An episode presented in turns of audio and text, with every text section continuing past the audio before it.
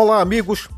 Vamos tratar nesse áudio da renegociação extraordinária de que trata medida provisória número 1016, assinada dia 17 de dezembro de 2020 pelo presidente Jair Bolsonaro.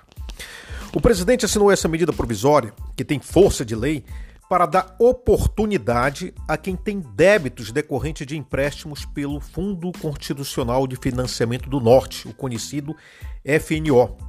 Ou seja, esse refinanciamento, essa renegociação é uma forma de renegociar em condições especiais vantajosas as dívidas decorrentes de financiamento agrícola junto a bancos oficiais como o Banco da Amazônia. A renegociação das dívidas junto a esses bancos credores deve ser feitas até o dia 21 de dezembro de 2021.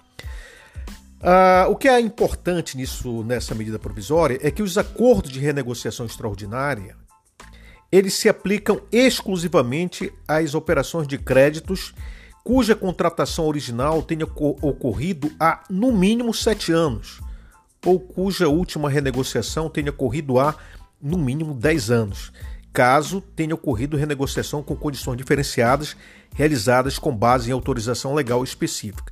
Isso quer dizer que, no primeiro caso, se a dívida tem mais de 7 anos, pode renegociar através dos termos previstos nessa medida provisória. Ou se já foi renegociado, se ela tiver mais de 10 anos. Também uma outra situação é que tenham sido integralmente provisionadas há no mínimo um ano ou lançadas totalmente em prejuízo nas demonstrações financeiras dos fundos constitucionais. Isso quer dizer que o banco já tem de ter dado como perdido o pagamento dessas dívidas, que é o que acontece com muitas dívidas ah, agrícolas, por exemplo. Outro ponto: na renegociação, o banco credor está autorizado a conceder descontos, e são descontos generosos, que podem chegar até a 70%.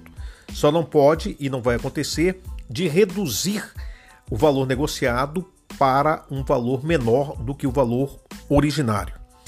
No caso da renegociação de operação de crédito do produtor rural, o que tem de bom também é que o pagamento das prestações renegociadas poderão ser, poderá ser feito em parcela anual, ou seja, uma vez por ano, o que é muito bom. Os bancos credores ainda estão trabalhando na regulamentação dessas medida, dessa medida provisória.